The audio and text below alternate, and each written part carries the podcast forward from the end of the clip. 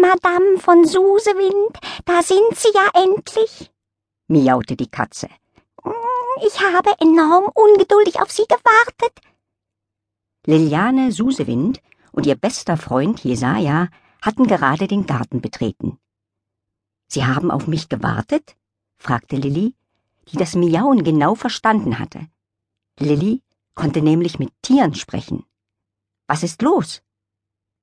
Frau von Schmidt, so hieß die Katze, strich aufgeregt um Lillis Beine. Ich habe eine Überraschung für Sie, platzte sie heraus und schaute Lilli mit funkelnden Augen an. Irgendwo im Garten habe ich etwas für Sie versteckt und Sie dürfen es suchen. Sie haben im Garten etwas für mich versteckt? wiederholte Lilli erstaunt. Als Jesaja das hörte, sagte er, Hoffentlich will sie dir nicht wieder eine frisch gefangene Maus schenken.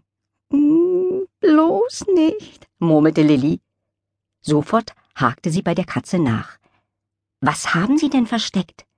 Das verrate ich Ihnen doch nicht, entgegnete Frau von Schmidt. Sonst wär's ja keine Überraschung. Ich sage nur so viel. Es ist unbeschreiblich schön. In diesem Moment kam ein kleiner weißer Fellball mit fliegenden Ohren angeprescht. Lilli, bellte der Hund. Er hieß Bonsai und war seit vielen Jahren Lillys treuer Begleiter. Lilli, du bist da. Das ist ja der Hammer. Aufgedreht sprang er an ihr hoch. Guck mal, wie ich mich freue, dass du da bist. Ich freue mich wie irre. Guck mal. Lilli sagte schnell Hallo zu ihrem Hund und fragte die Katze besorgt Es ist aber keine Maus, oder? Bonsai hüpfte höher. Lilli, ich bin's, guck doch mal. Er kläffte sich richtig in Rage. Lilli, du musst mich sofort knuddeln. Ich will knuddeln. Lilli, streichle meinen Kopf. Den hier. Er schob seinen Kopf unter ihre Hand. Lilli kraulte ihn und Bonsai hechelte glücklich.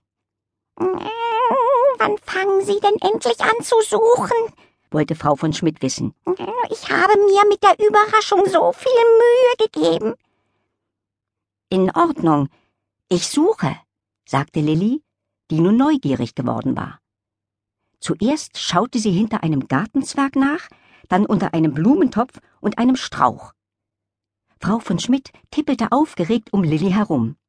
Benutzen Sie Ihre Nase. Die Überraschung ist doch kaum zu überschnuppern. Lilli roch gar nichts. Als sie sich jedoch nach links wandte, quiekte Frau von Schmidt begeistert. Da sah Lilli einen langen Schwanz zwischen zwei Blumen hervorgucken. Sie erkannte sofort, was die Katze dort versteckt hatte. Es war Frau von Schmidts Lieblingsspielzeug, eine aufziehbare Maus. Meine Sausebeute, ist sie nicht atemberaubend schön? Die Katze seufzte. Freuen Sie sich? Lilli musste lachen. Gleich darauf blühten neben ihr ein paar Wildrosenknospen auf. Lilli hatte nämlich noch eine zweite Gabe. Wenn sie lachte, schossen die Pflanzen um sie herum in die Höhe und Blumen erblühten innerhalb von Sekunden. Bonsai trippelte heran, schnupperte an den neuen Blüten und sagte, ich mach mal drauf, damit sie besser riechen, ja? Bevor Lilli ihm das verbieten konnte, hatte er schon das Bein gehoben und an die Wildrosen gepinkelt. Jesaja und Lilli grinsten sich schräg an. Dann deutete Jesaja auf die Spielmaus. Ich glaube, damit hat sich Schmidti wohl eher selbst eine Freude gemacht, sagte er amüsiert.